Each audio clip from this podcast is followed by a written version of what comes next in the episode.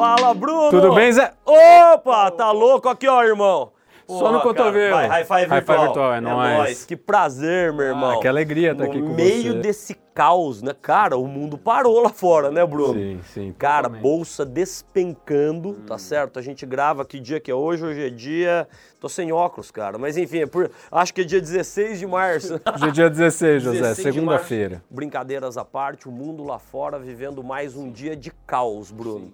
E eu queria hoje, até para a gente ajudar todos os amigos que nos privilegiam com carinho, confiança e acolhida aqui, eu queria falar com você de que forma que a gente pode ajudar a turma que aqui nos privilegia a pegar esse momento, Bruno, para repensar a estratégia de vendas.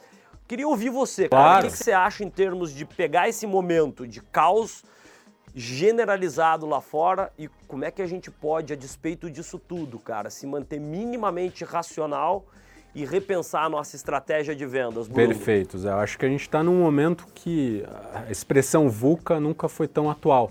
Né? Em inglês, de volátil, incerto, complexo, ambíguo. Esse é o cenário que a gente está vivendo. E a primeira recomendação é controle emocional. Perfeito. Controle emocional. Então, como você bem disse, tem uma frase do Graham Bell que eu gosto, que é toda vez que uma porta se fecha, uma se abre. Só que a gente fica lamentando tanto a porta que se fechou que a gente esquece de olhar aquela que está se abrindo. Então, Legal, vamos cara, aproveitar esse momento que a gente está vivendo para voltar a olhar para dentro de casa. Real. Segmentar e priorizar os nossos esforços de prospecção. Dicas práticas para a gente não ficar só no blá blá blá, né? O que, que a gente está vendo em vendas consultivas, em vendas de alta performance? O CAC. Certo. O custo de aquisição de cliente está ficando cada vez mais alto Concordo. Cada vez mais altos. Os processos de compra estão ficando cada vez mais longos e complexos, com mais stakeholders participando. E o que, que a gente vê muitas vezes? O vendedor ou a vendedora simplesmente gerando a roda, levando ao longo do funil prospecções que não deveriam mais fazer parte dele, legal. mantendo na carteira clientes que não agregam e não enxergam valor na parceria que conosco tem. Então, esse é um momento que a gente tem que priorizar os nossos esforços. Então, segmentar a nossa carteira, identificar, por exemplo, se a gente está trazendo parcerias ganha-ganha dentro da nossa carteira. Na nossa prospecção, será que a gente está investindo os nossos esforços nas prospecções que efetivamente vale a pena? Quando eu digo vale a pena, leia-se, que seja bom para os dois lados. Eu posso agregar valor para o cliente, para a sua operação, porque meu cliente muitas vezes está enfrentando um cenário tão Perfeito, desafiador quanto eu estou, perfeito. e também o cliente pode enxergar valor e pode gerar valor para mim também. Faz sentido, Zé? Faz total sentido. O que você está me dizendo, então, até trazendo, você falou de venda consultiva de alta performance, venda B2B, venda que tem múltiplos stakeholders, pessoas que participam direta e indiretamente do processo de tomada de decisão, que um dos pontos mais importantes nesse momento é a gente rever também, Bruno, o nosso PCI, é mais ou menos isso que você está dizendo também, Ah, que é para priorizar corretamente os nossos clientes. Sensacional, até tangibilizando aqui PCI, perfil de cliente ideal. Quando a gente Certo. olha perfil de cliente ideal, muitas vezes a gente vê o pessoal ficando muito no genérico. Perfeito.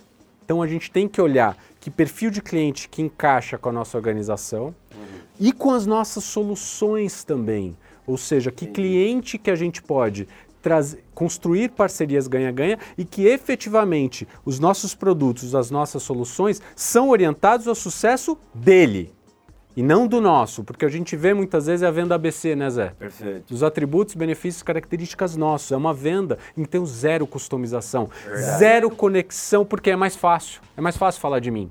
Para eu me conectar com você, eu preciso me preparar.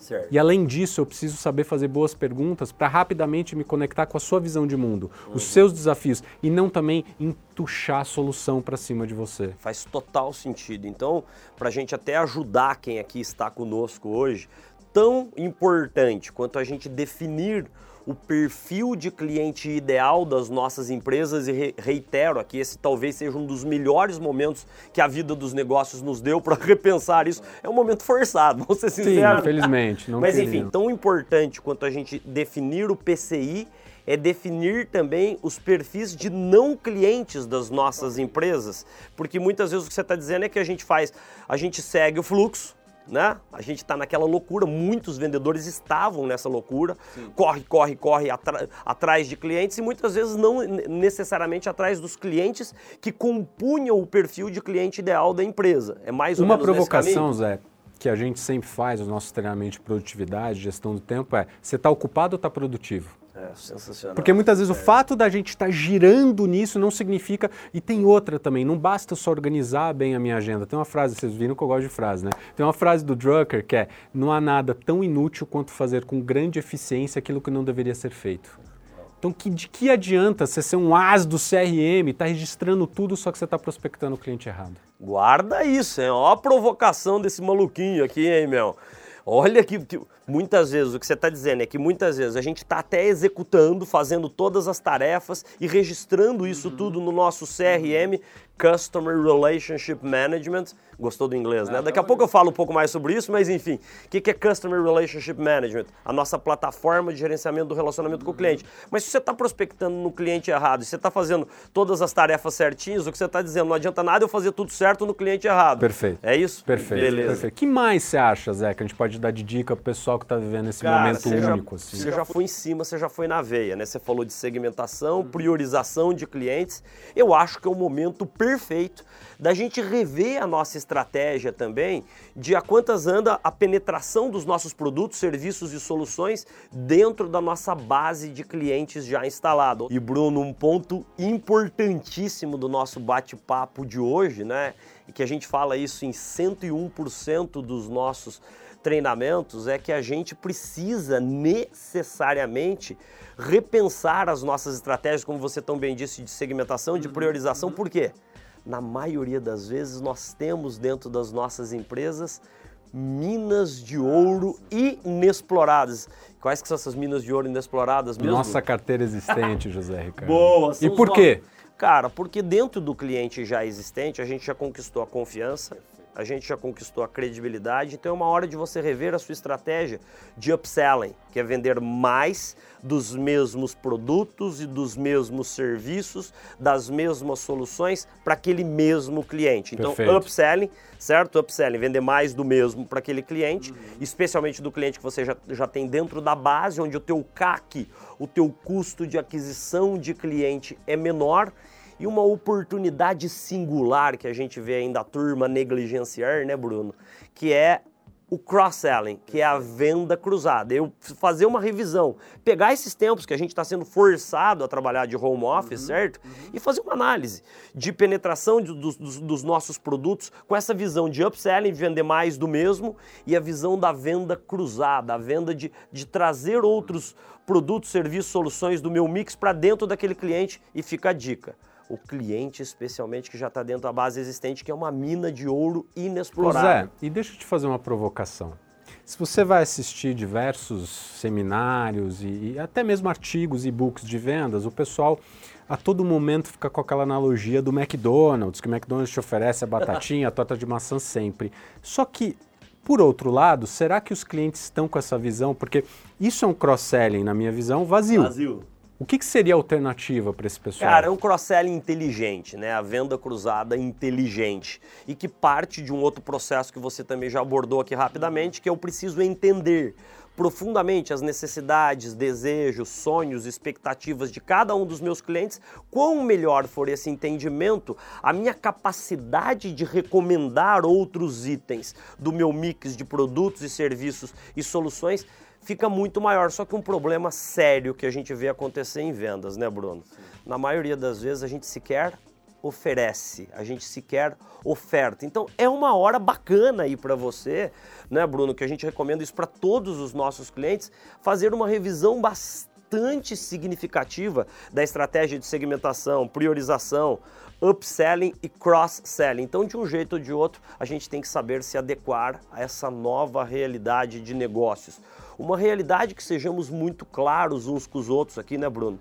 De imprevisibilidade absoluta. Muita gente pergunta pra gente: o que, que, você acha que vai acontecer? Melhor resposta, sei lá, meu. não sei mesmo, cara. A gente, só que o, brincadeiras à parte, a gente não pode perder a nossa toada. Resiliência. A, gente, a, nossa resiliência, a nossa capacidade de se superar. Ó, aqui estamos, dentro de um super estúdio de, do nosso super parceiro aqui em São Paulo, gravando uma série de cursos já para gigantes nacionais e multinacionais que imediatamente, assim que viram essa crise acontecer, falaram: Zé, Bruno, a gente precisa continuar a treinar a turma. Então, essa é uma hora legal de segmentar, de priorizar, de rever estratégia de up, estratégia de cross-selling, certo, Bruno? E também, né, Zé, no final do dia, não parar essa cultura de aprendizagem contínua, né? Não parar de afiar os machados, ou seja, Excelente. a gente tem absoluta certeza, a gente viveu diversas crises no Brasil, com certeza não vai ser a última, Verdade. então a nossa capacidade de continuar isso, de manter essa cultura e não simplesmente, enfim, largar a toalha, né? Que mensagem você deixaria para o nosso pessoal aqui, Zé? Resiliência, superação, trabalho árduo, trabalho consciente, revisão consciente da sua estratégia de vendas, revisão consciente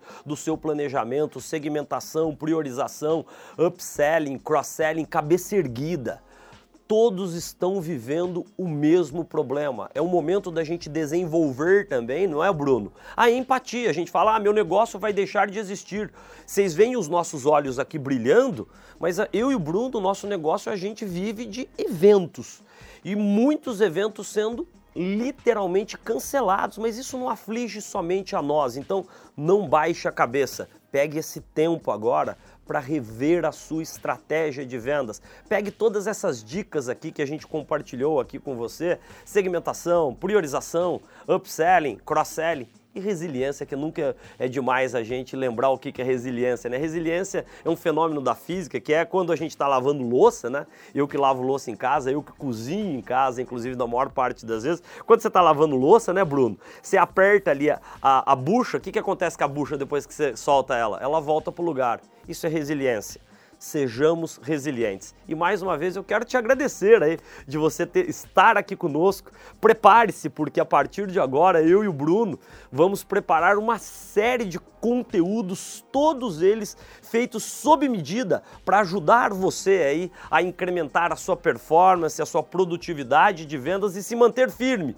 a despeito dos gigantescos desafios como esse que hoje a gente enfrenta 16 de março, um dos dias mais tensos da história da humanidade e aqui estamos para te ajudar a repensar os seus planos, as suas estratégias de vendas. E antes da gente fechar e se cumprimentar, se abraçar virtualmente, né, meu irmão? Com eu certeza. queria te pedir aqui muito humildemente que você ah, se inscreva aqui no nosso canal dentro do YouTube, tá certo? Que você, enfim, aperta a campainha aí para você ser notificado, ser notificada sempre em primeiríssima mão para você se manter motivado, motivada, inspirado, inspirada e pronto e pronta para dar um show aí nas suas vendas a despeito dos inegáveis desafios que nós temos lá fora. Vai lá, dá um show. Um grande abraço, um beijo, boas vendas. É isso, meu irmão? É isso, José. Acompanha a gente, a gente vai estar tá junto, vai passar por essa crise junto. Boas vendas para todo mundo. A gente se vê na próxima.